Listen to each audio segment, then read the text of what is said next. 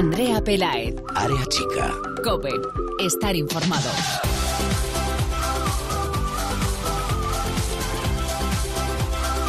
¿Qué tal? Muy buenas, bienvenidos una semana más al espacio en cope.es para todo el fútbol femenino. Bienvenidos a Área Chica. Venimos de la jornada 21 en la Liga Iberdrola y vamos camino de la 22, pero que no se va a jugar este fin de semana, porque recordemos, hay parón FIFA, parón por selecciones, en el que nuestra selección, nuestras chicas de Jorge Bilda, la selección española, va a disputar hasta el próximo 7 de marzo la Copa de Chipre. Sus rivales, sus primeros rivales van a ser Austria, al que se enfrentará mañana a las 5 horas peninsular. El siguiente, Bélgica, el viernes 2 de marzo. Y el próximo, la República Checa, el lunes día 5. Quedaría un duelo por definir para el último día de competición, el miércoles 7 de marzo.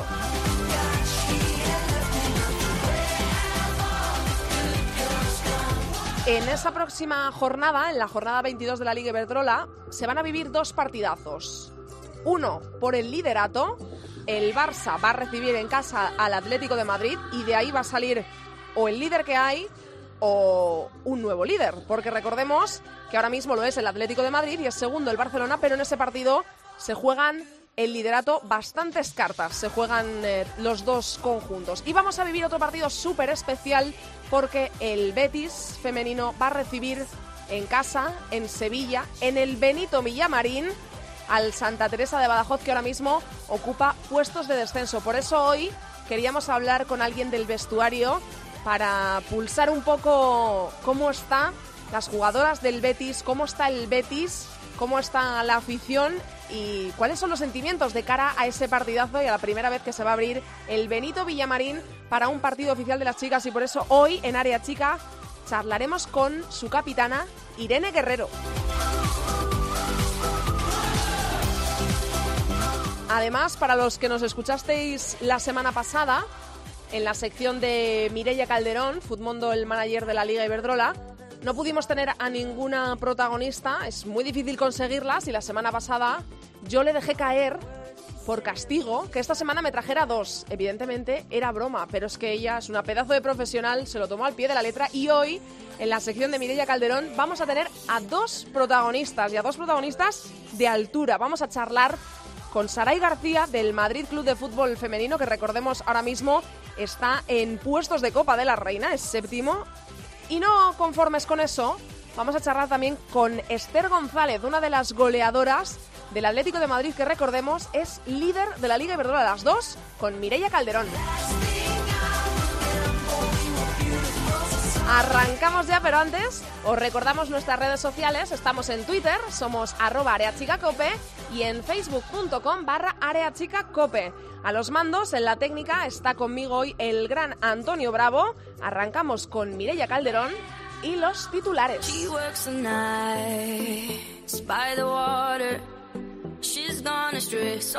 Se jugó la jornada 21 de la Liga Iberdrola. Los resultados. Real Sociedad 1, Real Betis 1. Las béticas siguen una jornada más sin perder. Comenzaron ellas adelantándose por medio de Bea Parra y puso tablas en el marcador para las locales Nerea Izaguirre en el 71. Sporting de Huelva 2, Atlético de Madrid 4. Una semana más sigue líder el Atlético. Para las colchoneras los goles fueron de Esther por partida doble, Sony y Amanda.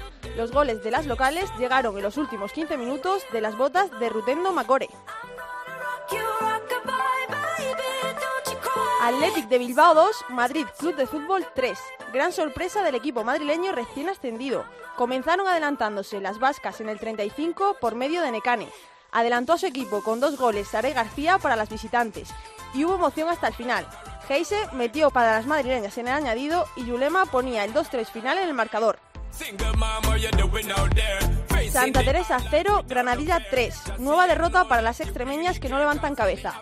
Los goles los hicieron Martín Prieto en el 5 y 35 y Sara Tui en el 67.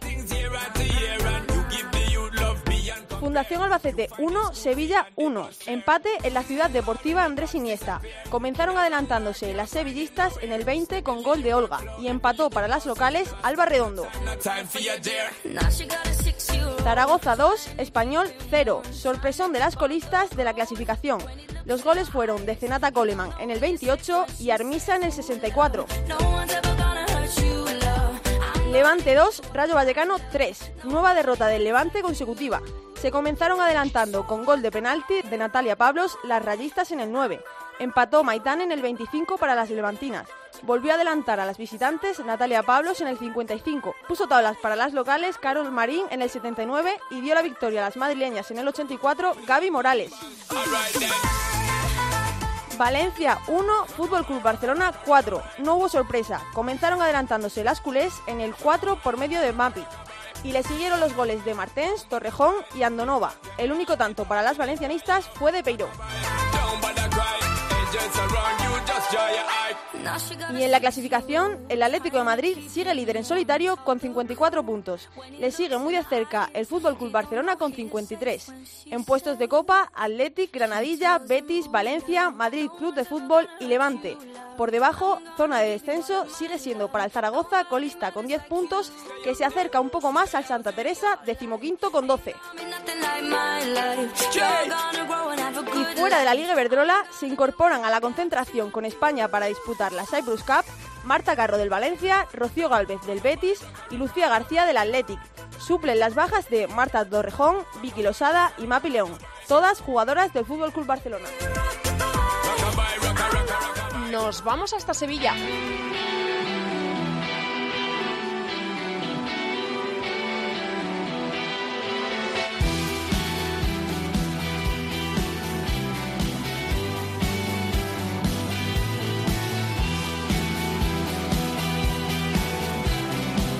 Andrea Pelaez. Área chica. Cope. Estar informado. En el fondo de este pozo sin saber quién soy, cómo he llegado lleno de barro, con algunos huesos De vez en cuando una se da un capricho musical en forma de Izal. eh, y me, me encanta, es mi grupo favorito y hoy he puesto su nuevo single, El Pozo se llama, y del grupo Izal. Vamos a empezar con esta entrevista que me hace mucha ilusión hacer porque nos alegra siempre en Área Chica inmensamente hacer entrevistas y más por motivos como este. Hoy vamos a hablar con la capitana de un equipo que, por cierto, está haciendo por el momento una temporada estupenda, poco reprochable, y que el próximo fin de semana, en la jornada 22, que ya sabéis que no se juega este fin de semana, sino el próximo, el del 10 y 11 de marzo, se jugará la jornada 22 de la Liga Iberdrola y este equipo tiene una cita importantísima. Es una fecha marcada en rojo en el calendario, un día que nunca va a olvidar el Betis, porque el próximo partido del conjunto de María Pri, Betis Santa Teresa de Badajoz del sábado 10 de marzo a la una, apuntadlo, 10 de marzo a la una, se va a jugar en el Benito Villamarín. Tengo al otro lado del teléfono a Irene Guerrero, la capitana del Betis. Hola Irene. Buenas tardes, Andrea. Bueno, eh, lo primero, ¿cómo estás desde que conociste la noticia de que eh, jugabais eh, partido oficial en el Benito Villamarín? Pues sinceramente me encuentro con muchísima alegría por dentro porque aunque era algo que esperábamos desde mucho antes de, de empezar la temporada porque ya no lo habían comentado, no teníamos todavía un partido asignado en el, en el estadio y al conocer la, la noticia y sobre todo el fin con el que se desarrolla, que es con un fin benéfico para los hospitales, para el Hospital Oncológico de Bien de Rocío, yo creo que por todo lo que genera para el fútbol femenino, eh, es un día que va a pasar a la historia. Eh, iba a subrayar yo, por supuesto, también ese fin, porque es eh, una fecha señalada para vosotras, pero es que además parece aún, parece no, es más bonito todo cuando además se, se conoce que el encuentro va a tener un carácter benéfico, que toda la recaudación que se haga en este partido irá destinada al área de oncología infantil del Hospital Virgen del Rocío. Entonces eh, es eh, doble alegría tanto para el fútbol femenino, para vosotras, como también para una causa tan estupenda como es esa. No va a ser, Irene, tu primera vez, eh, porque ya jugaste en el Villamarín en el año 2013, si no me equivoco, con motivo de los actos que realizó el club por el Día de la Mujer. Eh, el equipo femenino jugasteis un partido de exhibición, pero ahora es oficial. No sé si esto eh, pone un poquito más de em, énfasis en ti, en lo que significa esto, o es exactamente la misma ilusión. Sí, claro, ahí no, no te falta razón, pero son partidos totalmente diferentes. Hmm. El que disputé en el 2006, como tú muy bien has dicho, a modo de exhibición, tú lo vives con intensidad, con ganas y como la alegría que es poder jugar unos 10-15 minutillos, que fue lo que estuvimos en el campo, con, fue un partido que fue igual con lo mismo, con el mismo fin de, de fomentar el, la inclusión de la mujer y el Día de la Mujer, que fue tras el partido de los Asuna que jugó el, equipo masculino. Sí. Pero es distinto a la hora de el que se va a producir la semana que viene en la jornada 22, puesto que ahora toca ponerse en mono de trabajo y tú luchas no solo por por los otros puntos de la categoría, sino porque es un día que va a pasar a la historia por lo, mm. por toda la cantidad de gente que va a mover y porque el club lo hace también con el fin de, de intentar enganchar al máximo de aficionados posible a este deporte. Eh, al ser la, la, capitana, de haber dado tanto por este equipo, ¿se vive de una manera especial? Porque quizá a las recién llegadas o a las que igual no, no sientan tanto eh, como otras el escudo del Betis, este es un partido bonito para disfrutar porque se juega en un gran estadio y vamos a ver la entrada que, que tiene pero yo creo que, que, en un caso como el tuyo, ¿no? De, de, tantos esfuerzos hechos por el Betis, de, de, ser la capitana, igual se vive un poquito más especial. Se vive especial, pero se vive, eso, eh, como bien se dice mucho en el refrán, el santo se lleva por dentro. y sí es verdad que, como ya se, se pudo venir de derby, también me plantearon esa pregunta, que si las que venían de fuera o, y las jugadoras que eran internacionales, como por ejemplo las japonesas que, que tenemos en el equipo, Irina, si ellas tenían ese gusanillo metido de lo que significa el Betty para la ciudad y, y la afición. Mm. Y yo creo que ya allí en el derby se vio que, que todas revamos en la misma dirección, que tenemos muy claro lo que significa para esta ciudad defender las 13 barras y yo creo que eso se podrá ver la semana que viene. Nada más que pisen el campo y no mm. tenga la afición bética animando, yo creo que no harán falta palabras como para pedirles que lo den todo en el campo. Hablas de afición, bueno, sabemos que, que la afición del Betis no falla nunca, eh, ni con el equipo masculino ni con vosotras. Eh, mm, eh, vamos a decirlo para quien esté interesado en ir, lo primero, si nos está escuchando alguien desde Sevilla, los abonados del Betis que deben cambiar el abono por una entrada en, taquilla, un euro y el, le cuesta la, entrada y el público en general cinco.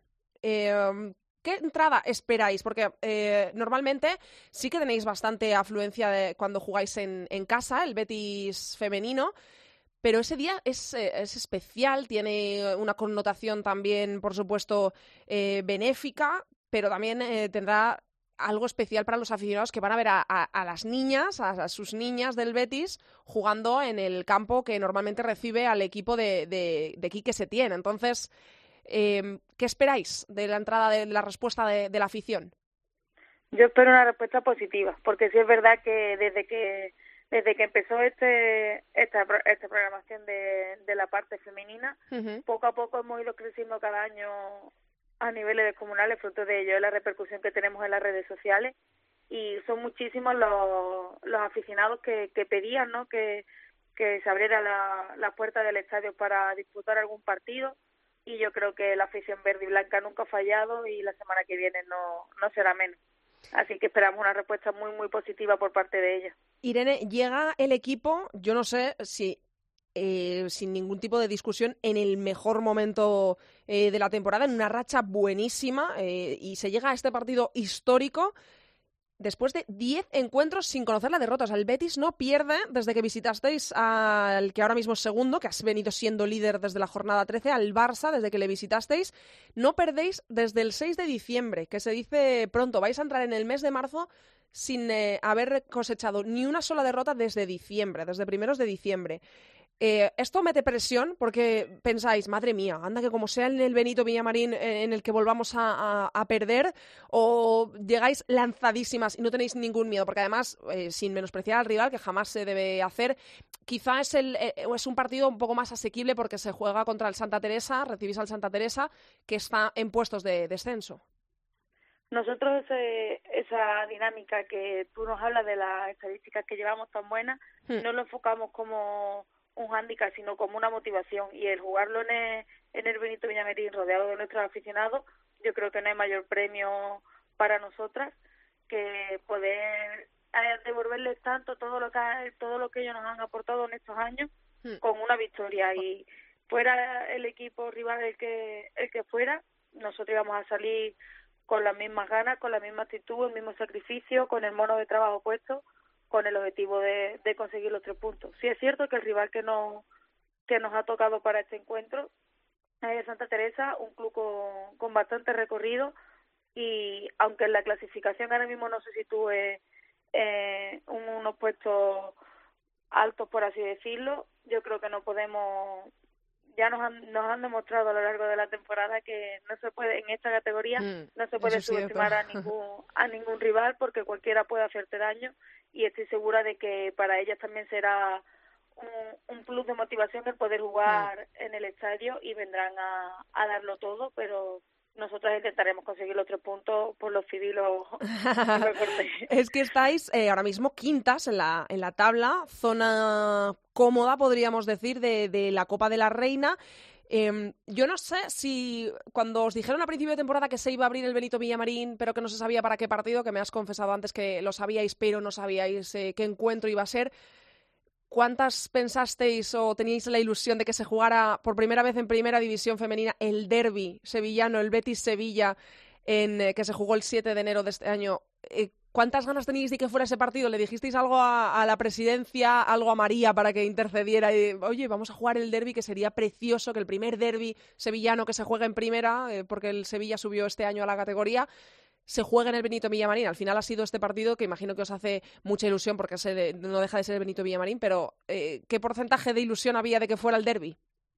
Pues la verdad que un porcentaje de ilusión bastante, diríamos, yo te diría que bastante alto, pero sí es cierto que la motivación en sí era eh, el que abriera Sí, para nosotros pisar el campo. el estadio, ya eso por parte del club era era como un regalo, era una motivación más y, y que fueran a abrirle las puertas solo era cuestión de tiempo. El Mm. encuentro, sí es verdad que el derbi es un partido bonito, pero también me parece más bonito aún que lo hayan reservado para un día tan importante como es el Día de la Mujer y que lo hayan hecho con el fin con el fin de, de recaudar beneficios para para el hospital de, de Virgen de Rocío. Así Mm. que yo creo que es incomparable una cosa con la otra y por parte del club, chapó.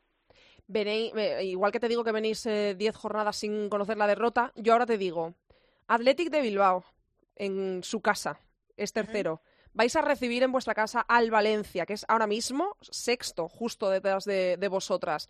Vendréis a Madrid, a Majadahonda, enfrentaros ahora mismo al líder, al Atlético de Madrid. Y por último, recibiréis al Barcelona en casa. Y luego, después de todo esto, aún quedarán cuatro jornadas para que acabe la temporada. Igual que venís de 10 de, em, vamos, de 10 partidos sin perder, ahora mismo tenéis e- el Tourmalet. O sea, pasa este encuentro que tenéis en el Benito Villamarín y tenéis la parte más dura, yo creo, de toda la temporada, ¿no?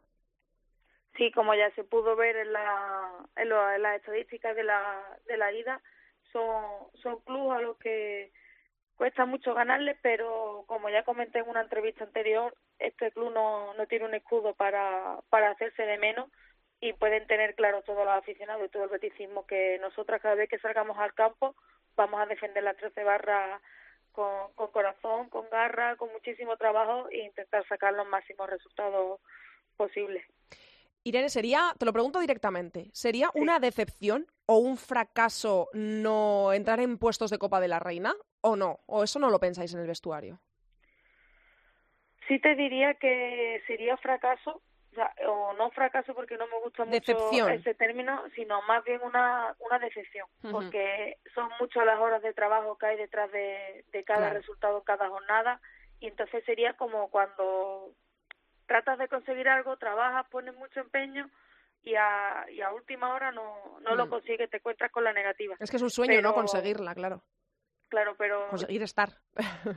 Eso es lo más importante, más que, más que llegar es, es estar y mantenerse. Por eso yo pienso que la temporada es muy larga, todavía quedan muchísimas jornadas, es muy bonito Mm. que vayamos quinta, pero debemos de tener los pies en el suelo porque nos- nuestro objetivo de primera hora era entrar en Copa Hmm. y no quiero que se me tache de jugadora no ambiciosa por, por decir que el quedar quinta, sexta o incluso octava mm, no es, no es lo mismo, pero para mí eh, lo más Se consigue el importante que objetivo, es conseguir Claro. una vez, es como te he comentado, lo, lo más importante para mí no es llegar, sino una vez que ya estamos en puesto de copa, mantener. Mantener. Yo creo que mantenernos lo, es lo importante. Coincidimos- Porque llegar a día de hoy puede llegar cualquiera. Coincidimos mucho en las tertulias que hacemos aquí en Área Chica de que el Betis es uno de los equipos que mejor juega de la Liga Iberdrola. Yo lo he dicho, lo ha dicho también Lalu Albarrán, eh, Bárbara Quesada, lo han dicho varios colaboradores de este programa, que jugáis muy bien al fútbol. Em, ¿Qué es lo que ha cambiado para, eh, en el Betis? Porque ascendisteis hace tan solo un año y era el objetivo, evidentemente, la salvación, como todo equipo que, que asciende, ¿no?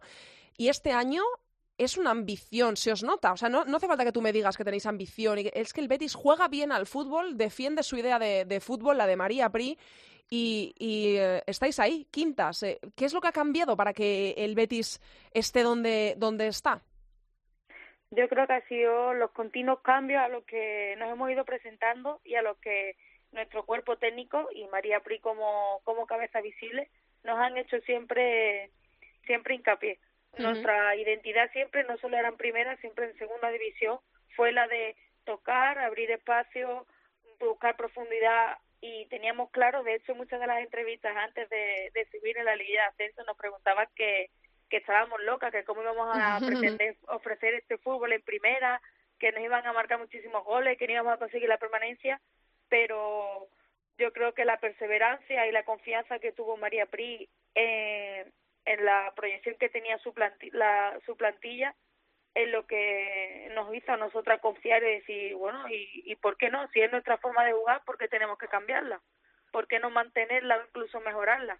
Y yo creo que en el primer año en primera la mantuvimos nuestra filosofía y en este segundo año estamos todavía mejorándola porque siempre se puede mejorar. ¿Cuánto porcentaje de, de éxito del Betis le otorgáis, si se le otorga en el entorno del equipo, a María Pri, como cabeza visible, que has dicho tú ahora mismo? Uf, esa pregunta es, es complicada, pero yo diría que sería un 50-50. Un es 50 verdad con la porque- plantilla, ¿no? Dividido con la Claro. plantilla, evidentemente. porque al igual que ellas echan muchas horas para planificar, para determinar, para estudiar a los equipos rivales, Ujú. para sacar el máximo rendimiento de cada una de nosotras, nosotras yo creo que también tenemos nuestra parte de, de responsabilidad porque después las que las que tenemos que trabajar, Claro, las que, las que estáis sobre el campo, las que mm. tenemos que llevar la teórica a la práctica, que Claro. también es complicado en el campo somos nosotras, y entonces yo creo que no puedo hacer de menos ni al cuerpo técnico ni mucho menos a, a mis compañeras. Así que sería 50-50. Y por último, Irene, y ya te dejo, que sé que tienes eh, clase además. Em, parece, eh, lo- te lo acabo de decir, que jugáis eh, como Los Ángeles, os encanta el fútbol que hace el Betis a todos los que seguimos la Liga Iberdrola. Parece, da la sensación que un equipo que acaba de ascender eh, el año pasado y consiguió quedarse en la Liga Iberdrola y ahora está por la Copa. Yo no sé si se tiene margen de mejora, porque luego sabemos que es muy complicado ser campeón de liga, porque parece que sería lo siguiente, ¿no? Eh, eh, pues intentar luchar por, por ganar alguna vez una, una liga, o bueno, o incluso si llegáis a, a la copa, ganar esa copa. ¿Cuál es el objetivo, si tú tu- tuvieras que marcar un objetivo para el Betis, eh, viendo el margen de mejora que podría tener el equipo tras esta temporada? ¿Cuál sería? ¿Qué pedirías para, para el Betis? Pues para el Betis yo creo, para lo que sería la temporada que viene a largo plazo, como pedir, yo pediría entrar en, en los puestos de o primera o segunda, por, con tal de mejorar, porque como te he dicho antes, siempre se puede mejorar Sí. y este club siempre va a querer más y siempre va a querer, va a tener esa ambición de, de mejorar y fruto de ello es que cada año nos hemos ido reforzando ya a nivel de fichaje, a nivel de aumento de cuerpo técnico y yo creo que los resultados será cuestión de tiempo que lleguen. Bueno, Irene, pues eh, deseamos que, que llegue nivel al Betis y a vosotras disfrutar de- del fútbol, de la Liga Iberdrola y quién sabe si de la Copa de la Reina. Muchísimas gracias por habernos atendido en Área Chica hoy. Suerte para lo que queda de temporada y disfruta muchísimo de ese partido en el Benito Villamarín, que os lo tenéis muy merecido. Muchísimas gracias a vosotros. Un besazo. Chao, Buenas Irene. tardes. Adiós. Andrea Pelaez, Área chica. Cope, estar informado.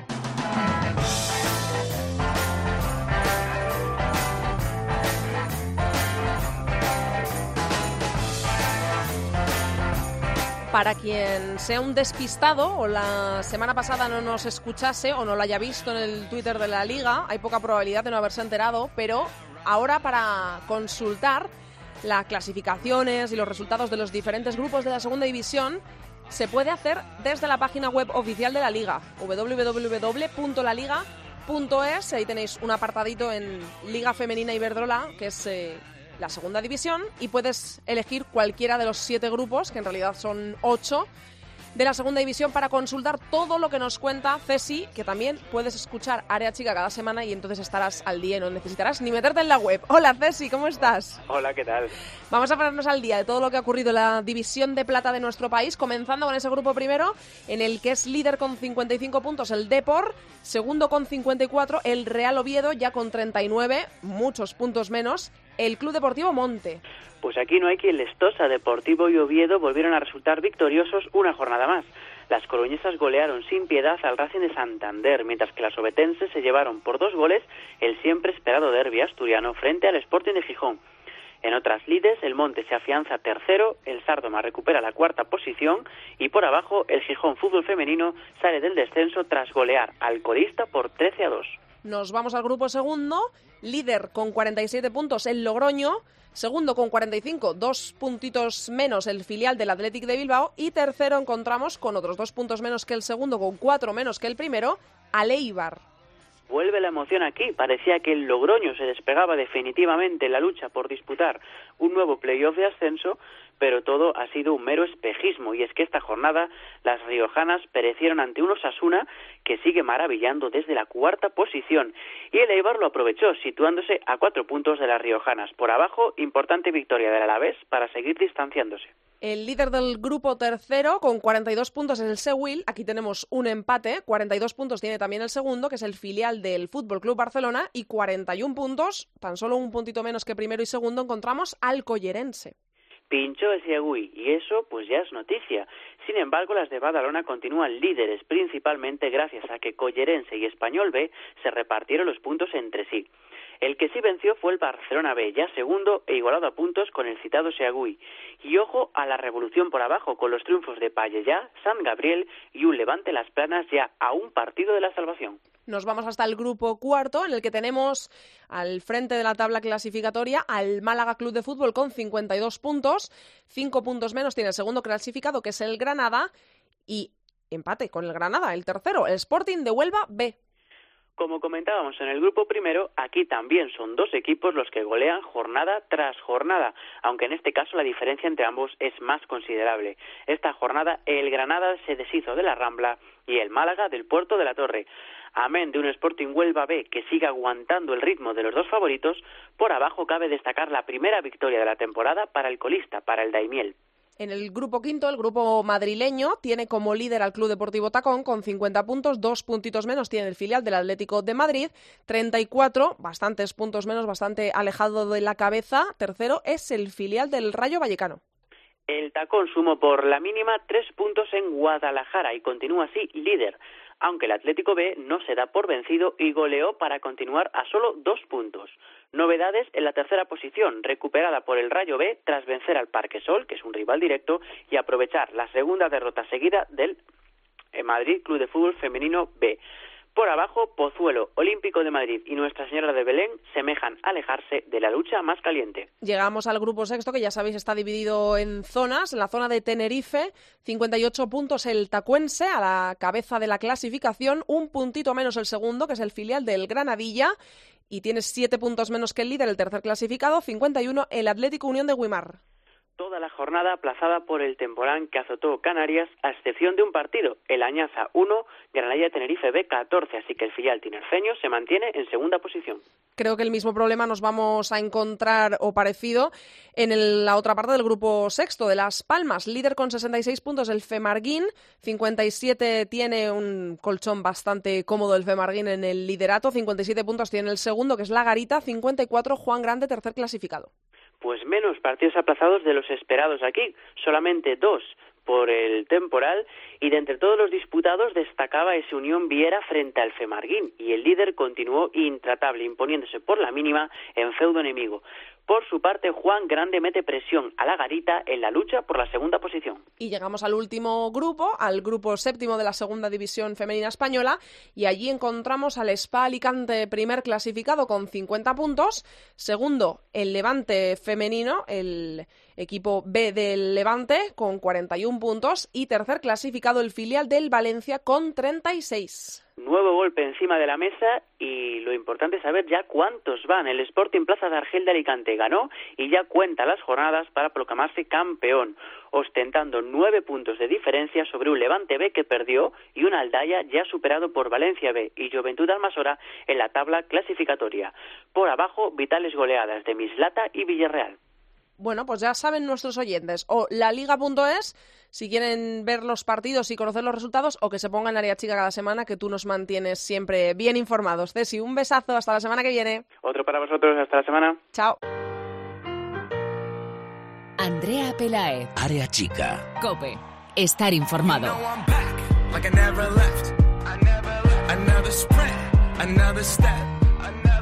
Another day, another breath. I never slept. No hay fútbol de clubes, no hay Liga Iberdrola este fin de semana porque hay parón FIFA. Se disputan la Copa Algarve, la Chibi Leagues Cup y la Copa de Chipre, la Cyprus Cup en la que participa España. Pero yo sé que a Borja le interesa un poquito más, si nos habéis escuchado estas últimas semanas, le interesa un poquito más otra copa. Hola Borja Rodríguez, ¿qué tal? Hola, ¿qué tal, Andrea? Vamos a hablar de esa copa, ¿verdad? De la Leagues Cup que te vuelve loco. Bueno, a mí y a mucha gente, la verdad, porque ver a las cuatro mejores selecciones del mundo los, o las cuatro grandes potencias mundiales, pues eh, siempre llama muchísimo la atención y además con estadios donde los que hay 20.000 espectadores, así que Mm. Es espectacular. llama muchísimo, ¿no? Y encima este año, que es en la costa este, en horarios básicamente buenos para nosotros, claro. pues perfecto.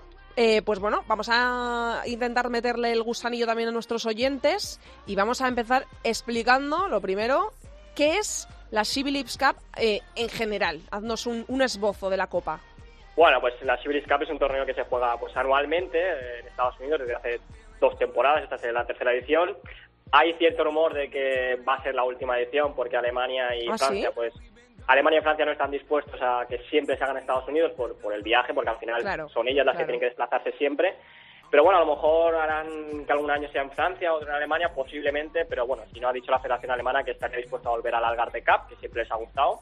Pero bueno, la Civil Cup es un torneo que allí en Estados Unidos pues eh, les encanta porque al final Estados Unidos allí la selección eh, llama mucho la atención, eh, las niñas eh, llenan los estadios, hay pues eso, 15.000, 20.000, eh, los que quieran espectadores y, y bueno, es un torneo que reúne pues a las cuatro grandes potencias del fútbol femenino, los cuatro países que realmente, eh, digamos, eh, tienen las mayores posibilidades para, Domina, ¿no? Sí. Sí, dominan el fútbol femenino y sobre todo tienen mayores posibilidades. Estados Unidos y Alemania por historia y Francia e Inglaterra porque en los últimos años han, son los países que más han, eh, digamos, invertido en el fútbol femenino. Así que, Mm. bueno, se enfrentan las cuatro grandes potencias. Eh, es un torneo un tanto exclusivo, ¿no? El torneo VIP entre los, entre los torneos primaverales, pero bueno, es, a nosotros nos encanta y a mí personalmente es, es una delicia. Eh, ¿Por qué es tan importante este torneo de cara al Mundial 2019? Entiendo que es eh, por el nivel y porque se enfrenta a las mejores y de ahí más o menos se puede un poco eh, discernir cuáles van a ser eh, las que den más guerra ¿no? en el Mundial.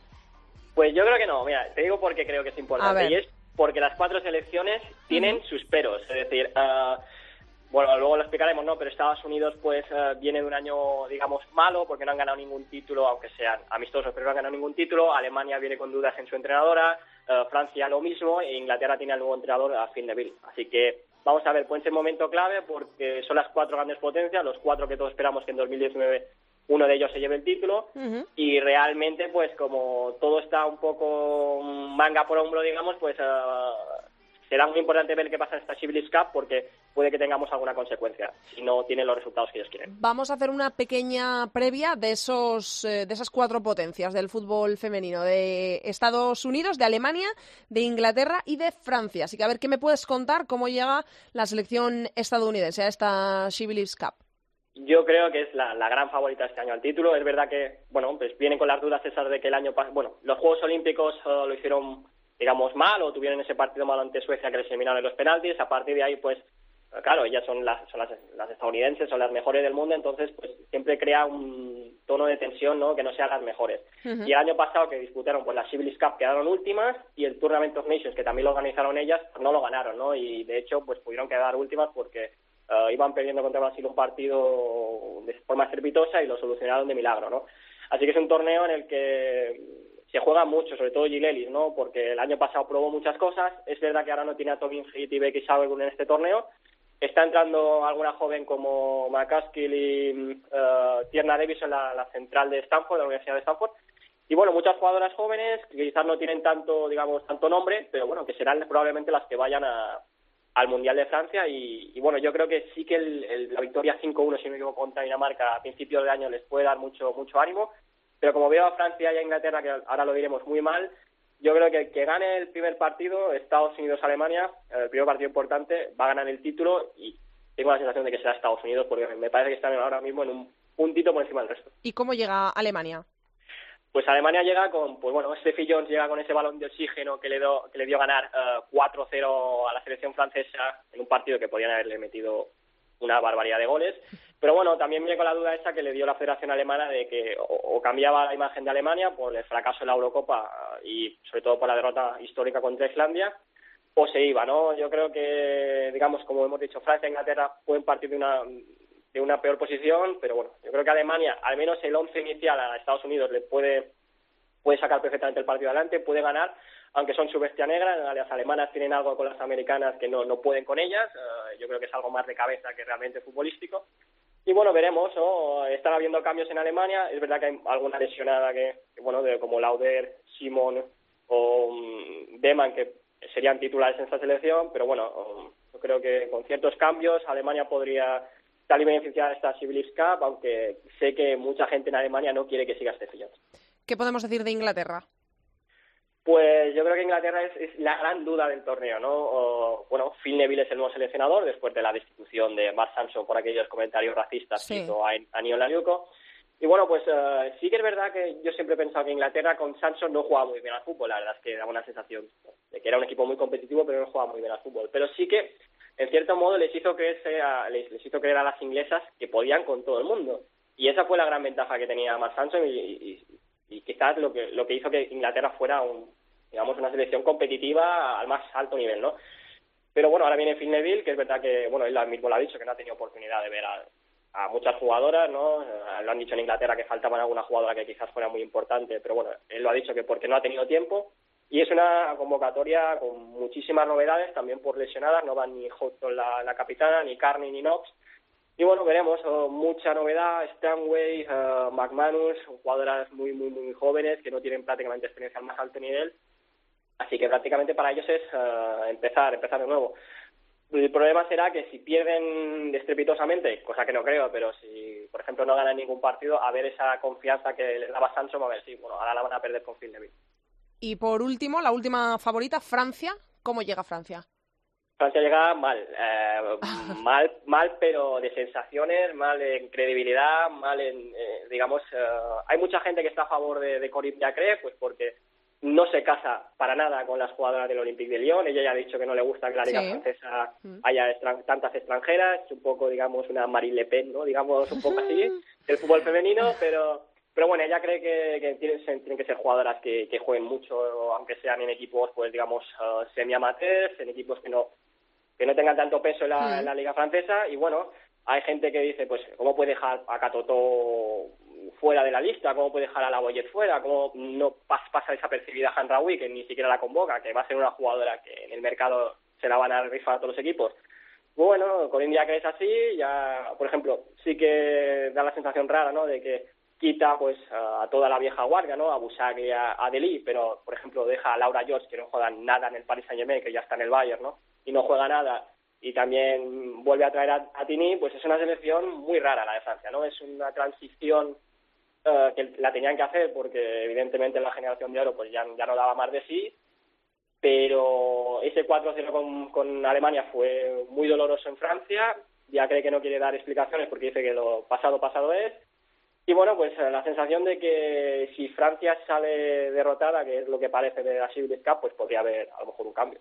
Y ahora yo quiero hacerte eh, un par de preguntas. ¿Por qué em, España mm, este año tiene que jugar la, Cyprus Cup, que es para ti, eh, además hiciste un ranking, recuerdo, en Twitter, con los países que iban a cada uno de estos torneos y la Cyprus Cup es desde luego de largo el que menos protagonismo tiene, ¿no? ¿Por qué España? Porque además es, favorito eh, eh, a ganar el torneo, más que nada porque eh, los rivales en esta Cyprus Cup son bastante inferiores en el ranking FIFA.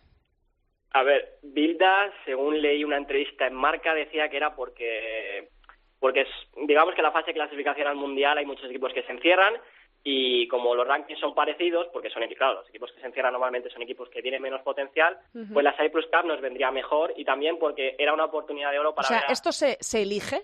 Eh, eh, ¿España elige en qué torneo de esto se juega o esto es por invitación? Estos torneos por invitaciones, pero Vale. parece ser que España, evidentemente, si estando Portugal, la Algarve Cup cerca y siendo los campeones, me extrañaría muchísimo que no se que tuviera no una recibiera invitación. invitación. Sí, así que lo normal es que se haya rechazado, pues eso, como dice Bilda, pues para preparar mejor la fase de clasificación para el Mundial, que a mí sinceramente me parece un poco una tomadura de pelo, porque España no puede dejar de pasar de esas oportunidades como la de ir a la Algarve Cup, y luego porque decía que Finlandia, eh, como es un rival que tenemos que en la fase de clasificación, no podíamos dejar pasar el ver a- la oportunidad de ver a Finlandia en directo.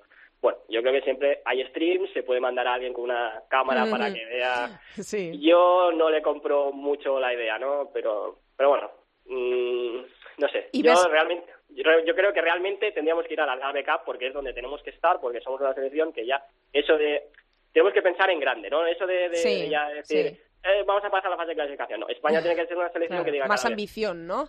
eh, sí, no somos una de las cuatro grandes potencias, pero mira, somos queremos Sí. ser una de las alternativas. Y es que por nivel lo somos. ¿Y te parece eh, favorito? ¿Se puede llevar España el triunfo en la Cyprus Cup? ¿Lo ves eh, asequible? Eh, de- recuerdo nuestros rivales, Austria, mañana a las 5, Bélgica y República Checa, y nos quedaría por definir uno para el 7 de marzo, que es el último día de la Cyprus Cup. ¿Ves a España favorita? ¿Le das eh, alto porcentaje de llevarse la Cyprus Cup?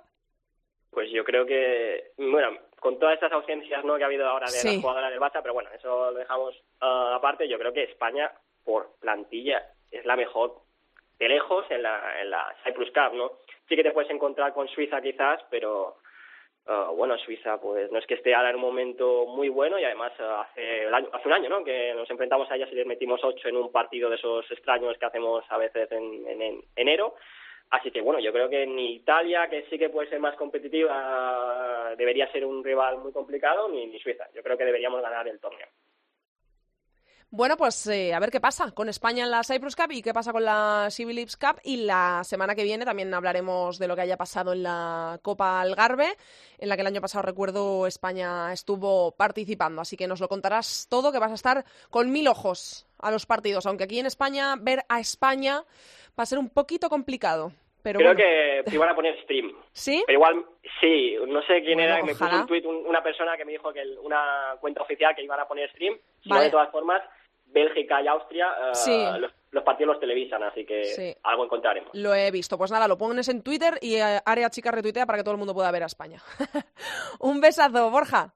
Hasta la semana que viene, Andrea. Chao.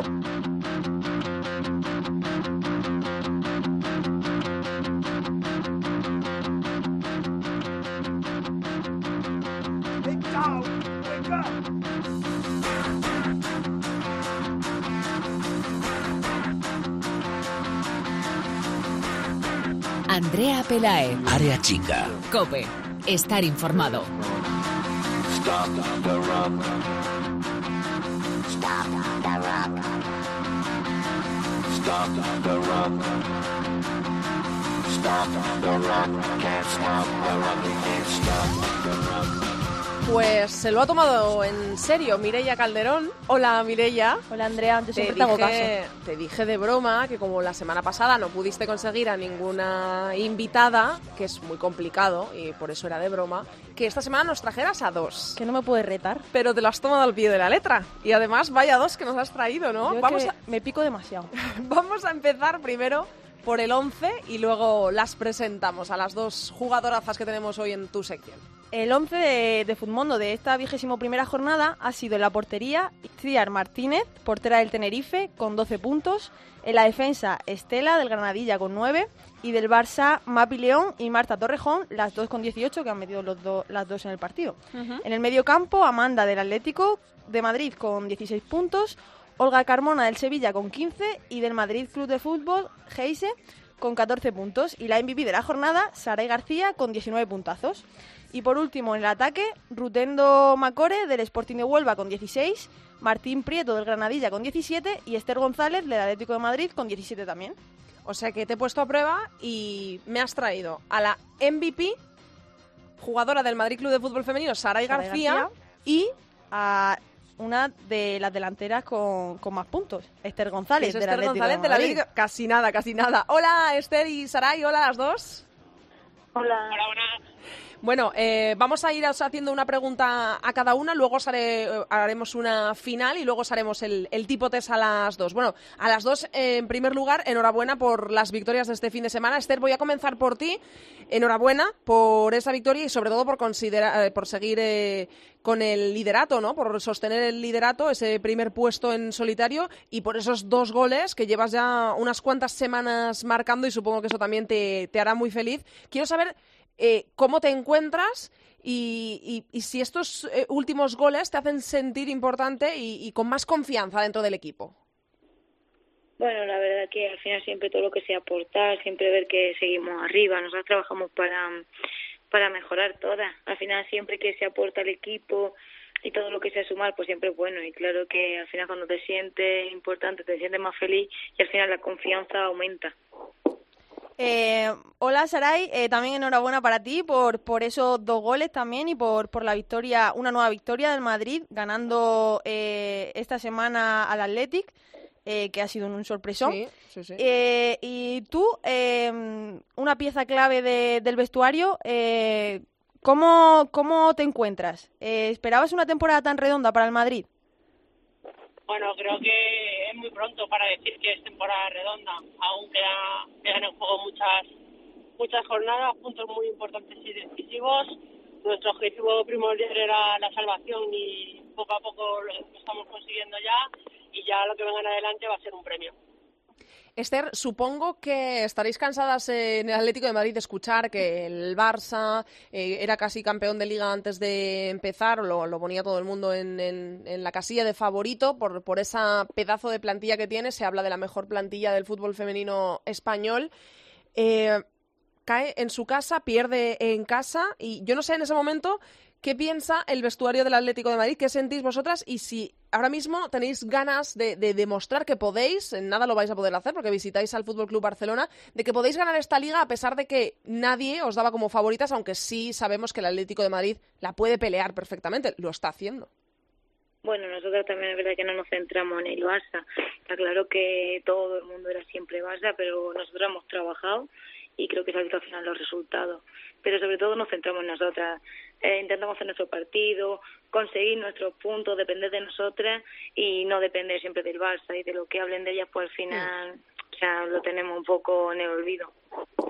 Y Saray, eh, te hemos seguido porque llevas muchos años ya en primera, llevabas muchos años en el Rayo y queremos saber qué es lo que te hizo cambiar el Rayo por un club que estaba todavía en segunda, como era el Madrid, y no sé qué es lo que te hizo cambiar el Rayo por el Madrid. Bueno, al final son etapas que, pasan. Me ofrecieron un cambio con un proyecto muy ilusionante que era eh, el objetivo de subir al equipo a primera división. En esos momentos, eh, al principio pensé, bueno, es un paso atrás y no sé qué hacer, pero bueno, también pensaba que era algo muy bonito de conseguir, que verdaderamente me hacía ilusión entrar en un proyecto así nuevo, subir a un equipo y volver a primera división. Esther, en la próxima jornada, ya lo hemos dicho, vais a visitar al Fútbol Club Barcelona. Es un partidazo, es el, partido por el liderato ahora mismo, aún quedarán jornadas después, pero bueno, es el enfrentamiento directo. ¿Cómo afronta el equipo este partido tan, tan, tan importante y sobre todo, cómo lo afronta después de un parón FIFA que no sé si tú eres, eh, estás a favor o, en contra, tú en esta, en esta ocasión te has quedado, pero hay muchas compañeras tuyas que están en estos parones. No sé esto cómo lo valoráis vosotras en el vestuario. Yo creo que siempre la continuidad es buena. Al final está claro que se tienen que hacer estos parones, pues bueno, hay fecha FIFA y ya está. Pero yo creo que que es mucho mejor. Cuanto más dinamismo, el equipo cuando coge confianza, al final coge confianza y tienes que parar, volver a empezar, coger confianza y volver a parar. Pero bueno, la verdad que sabemos es partido ilusionante y al final este partido solamente de las ganas que tiene de que lleguen, de la tensión, eh, ya hablan por sí solos.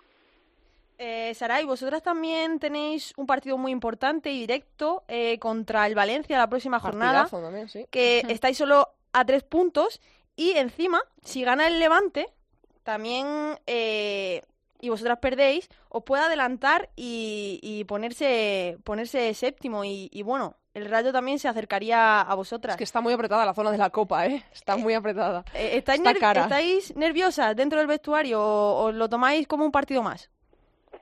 No, la verdad que el vestuario está tranquila. Nosotros nos dedicamos a lo nuestro. Vamos partido a partido Viene el Valencia a casa, estamos en nuestro campo, aquí la afición siempre empuja mucho, tenemos ganas de revancha porque el partido de, la ida no se nos dio muy bien y bueno, eh, lo que hagan el resto de equipos al final a nosotros nos da un poco igual, dependemos de nosotras mismas, es verdad que todo está muy apretado, pero ahora mismo el Madrid el Club de Fútbol depende de sí mismo.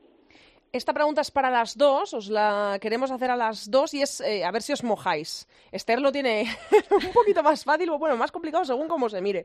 Que es, ¿quién creéis que va a ganar la liga y qué equipos, eh, si creéis que los puestos de copa se van a cerrar con los equipos que están ahora mismo o, va a haber mucha lucha en la Copa de la Reina? Esther, ¿quién crees que va a ganar la liga? Mójate. Yo creo que la vamos a ganar nosotros. Saray, ¿quién Pero lo digo porque porque al final nos veo trabajar y nos veo con las ganas que estamos, claro. que el vestuario está unido, o sea, como que todos trabajamos por el mismo objetivo. Está claro que al final yo es lo que veo, ya es lo que siento desde dentro. Y bueno, creo que los puestos de mm, la Copa de la Reina van a estar muy disputados y, todo se va a ver en la última jornada. Saray. A priori creo que el favorito es el Fútbol Barcelona por, por el tema de que los fichajes que ha hecho eh, están muy por encima del nivel que hay aquí en España, pero es verdad que el Atlético de Madrid le está plantando cara, están haciendo una buena temporada y ahora mismo dependen de ellas mismas. Así que va a tener mucho que ver el enfrentamiento directo que tienen. Pues ahí ya, ya de ahí en adelante va a ser muy difícil ya que pinchen. ¿Y puestos de copa? Está muy complicado porque un partido te mete arriba o abajo. Es muy difícil ahora mismo decir quién va a estar en copa y quién no. Creo que está tan apretado que estoy con Esther que va a ir hasta la última hasta la última jornada y con el descenso va a pasar exactamente lo mismo. Es lo bonito de la igualdad que hay en la liga este año. Pues sí, la verdad que sí. Se agradece, ¿eh? Os damos las gracias por ello, por tanta competitividad y por lo, lo, caliente que está toda la, tabla de la clasificación. Ya para, para entrar en tema de Futmundo, eh, ¿conocéis y jugáis en el vestuario a Futmundo? ¿En el del Atleti, Esther? Eh, sí, se, sí se comenta. ¿Y en el del Madrid? Sí, sí, sí, que hay gente que juega y le gusta este tipo de cosas. Pues os vamos a ir haciendo un tipo test, ¿vale? Eh, a cada una de vosotras os vamos a empezar preguntando cuál es el gol más especial de vuestra carrera. Esther. Mm. Te va a costar elegirlo, ¿eh? bueno, mm, voy a tirar un poco de me quedo con el primero que hice cuando jugué mm, con 16 años cuando me fichó el Levante. Al final fue mm, o sea, una etapa difícil donde tuve que decidir irme pronto de casa y al final ver que merecía la pena haberme ido, pues bueno, me voy a quedar con ese. ¿Saray? Pues yo me voy a quedar con uno que, que hice jugando, estaba yo en el Torrejón y nos metieron a jugar en San Mamés contra el Atleti Bilbao y bueno, conseguí marcar allí uno de, un gol era la primera vez también que jugaba en un estadio grande ante tanta gente y la verdad que ese gol siempre lo voy a recordar con mucho cariño. ¿Quién es el entrenador eh, que del que tengáis un recuerdo especial y, que digáis, joder, me ha enseñado muchísimo? Esther. Yo creo que de cuando jugué en segunda división, en el Algaida. O sea, al final creo que el entrenador me hizo entender lo bonito que era el fútbol. Me quedo con él. ¿Saray? Eh, para mí es complicado porque creo que en cada momento hay fases de aprendizaje, fases en las que tienes que competir, entonces de cada uno sí que sacas cosas positivas y, y creo que estamos en continuo aprendizaje. Ahora actualmente estoy con Víctor, que me siento muy identificada con lo que nos transmite y solo le falta ponernos las botas, porque nos lo da todo hecho. ¿Al lado de quién te sientas en el vestuario, Esther? Al lado de Marta Corredera y de Andrea Falcón. ¿Y tú, Saray? Yo de Mascaró y ya, Irene, depende. Una de las dos suele estar al lado. ¿Alguna manía que tengas antes de salir al campo, Esther? Bueno, tengo bastante, pero las que, o sea, no pueden fallar nunca. O sea, tengo que empezar a ponerme todo por el lado derecho, tengo que entrar con el pie derecho, siempre tengo que santiguarme. ¿Saray? Yo al contrario que ser, para nada soy maniática. Lo único que sí que me gusta salir la última. Cuando vamos a saludar al centro del campo, si puedo, salgo la última.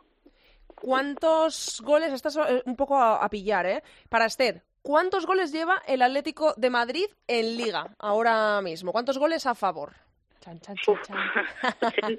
80, no sé. Hola, siempre tiran, Siempre, tira- siempre tiran para arriba, ¿eh? 51, 51 goles lleváis. ¿Y cuántos puntos tienes, Saray, en Futmundo?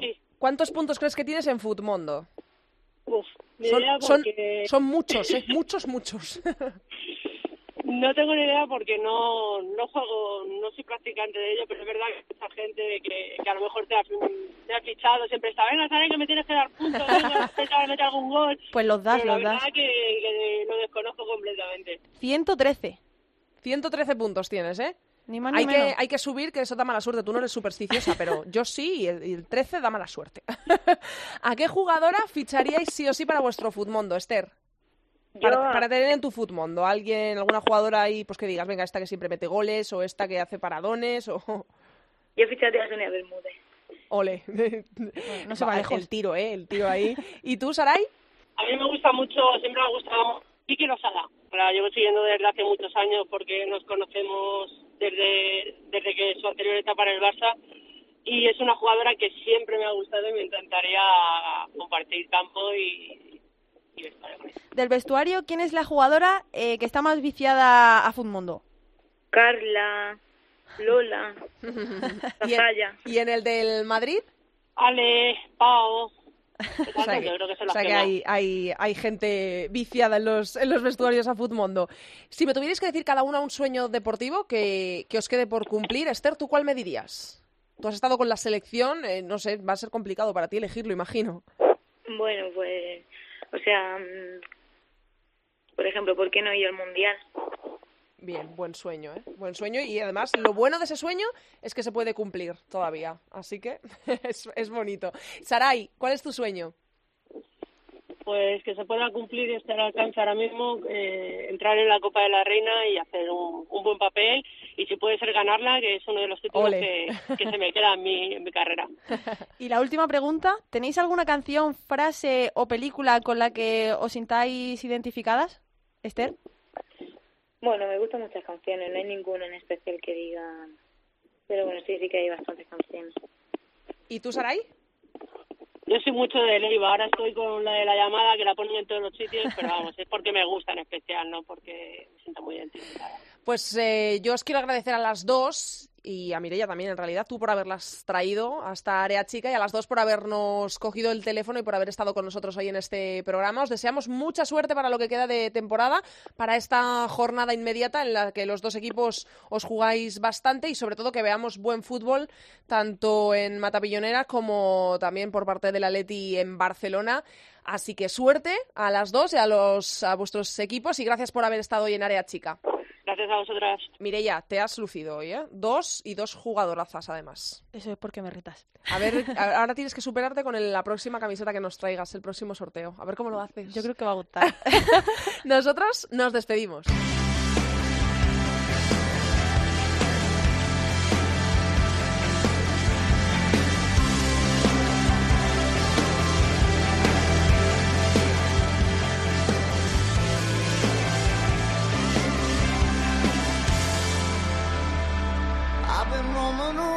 Hasta aquí ha llegado el programa número 49 de Área Chica. Hasta aquí toda la actualidad del fútbol femenino. Recordamos que nos podéis encontrar en Twitter como arroba areachicacope y en facebook.com barra areachicacope. Recordamos, no hay liga Iberdrola este fin de semana porque hay parón FIFA. Juega la selección española en la Copa de Chipre, la Cyprus Cup, hasta el próximo 7 de marzo. Recuerdo, los encuentros de la selección de Jorge Vilda comienzan mañana, miércoles, día 28 a las 5 de la tarde, nos enfrentaremos a Austria. El lunes, el viernes, perdón, 2 de marzo a Bélgica y el lunes 5 de marzo a la República Checa. Quedaría un duelo por definir para el último día de competición para el miércoles 7 de marzo.